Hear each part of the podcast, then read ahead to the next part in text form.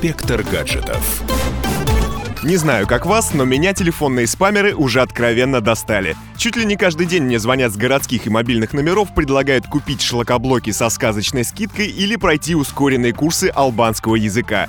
А иногда и вовсе из трубки я слышу пугающих роботов, которые холодным машинным голосом сообщают, что мой номер стал победителем межгалактической лотереи и теперь меня ждет бесплатный вояж на Альфа Центавру. Шутки шутками, но телефонные спамеры — это уже действительно болезнь нашего времени. С вами Александр Тагиров, и сегодня мы попробуем разобраться, кому это нужно и главное, как с этим бороться. Абсолютно все спамеры преследуют одну цель — навязать вам какую-нибудь услугу, товар или работу — это может быть домашний интернет, кредит или медицинское обследование. Однако в последнее время активизировались и более опасные телефонные мошенники, которые искусно вымогают у людей доступ к банковскому счету.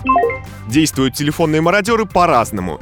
Некоторые звонят и тут же сбрасывают. С этим будьте особенно аккуратны и не перезванивайте на подозрительные номера. В противном случае звонок может вам обойтись в несколько сотен, а то и тысяч рублей.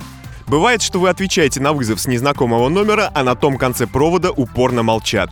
Так мошенники проверяют активность абонента перед тем, как продать кому-нибудь базу живых телефонов. Хорошо, с тем, как действуют спамеры, мы разобрались. Теперь давайте разберемся, что в этом говорит закон. Итак, продвижение товаров и услуг посредством прямых контактов законно только в случае, если звонящий предварительно получил согласие абонента на получение рекламы. Скажу сразу, что такого согласия у звонящих почти никогда нет. Исключением могут быть только те случаи, когда вы являетесь клиентом какой-то определенной компании, например, банка или мобильного оператора.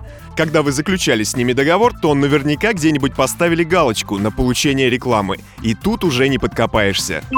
Ругаться с наглыми спамерами, кричать и угрожать бесполезно. Ровно как и сбрасывать звонки, не брать трубку, вносить номер в черный список. Проще всего спросить прямо, откуда у них ваши контакты. Услышав неразборчивое блеющее мычание, смело говорите, что согласие на обработку своих данных и получение рекламы вы не давали. И если они еще раз нарушат закон о персональных данных, вы пожалуйтесь в соответствующие органы.